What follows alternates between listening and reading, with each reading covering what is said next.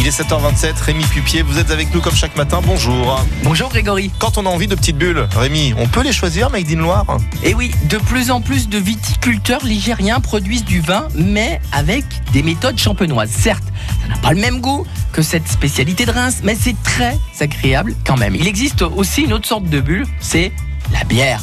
Mais la bière made in Loire et Haute-Loire, avec euh, de multiples euh, frayeurs dues à l'augmentation des taxes, les brasseries sont de plus en plus nombreuses dans notre département.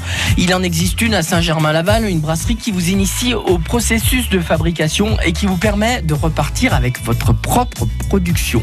Nous avons de la bière parfumée qui s'accommode à tous les goûts avec un tas d'arômes floraux pour accompagner les petits encas et les produits locaux. Oui, goûter de la bière avec du fromage, c'est possible. De la charcuterie, du dessert, oui, c'est possible aussi. Alors, vive les brasseries de notre département et achetons local plutôt que de faire travailler ces grandes marques de bière qui n'ont plus que le nom et pas le goût. Mais alors concrètement Rémi, combien il y a de brasseries aujourd'hui dans la Loire? Il y a 21 brasseries aujourd'hui, c'est dingue. La bière La Margot est à Saint-Just en Rambert. C'est la famille Bonjour des gens fabuleux. Une bière, fabuleux, pardon, devrais-je dire. Une bière superbe. La Blanche, Dominique et sa femme ont plein d'humour et ils font des bières vraiment Peut-être que vous les avez dégustées euh, au euh, marché de Noël qui a eu lieu euh, au Parc Expo. En tout cas, leur bière est délicieuse et vous allez pouvoir cuisiner la bière locale. Peut-être une petite joue de porc avec une bière braisée, ça peut être super bon. Allez, régalez-vous cette saison. Enfin, une joue de porc avec de la bière de bon matin comme ça, 7h29, non merci. Hein. Puis on rappelle que la bière est à consommer avec modération. Merci beaucoup, Rémi.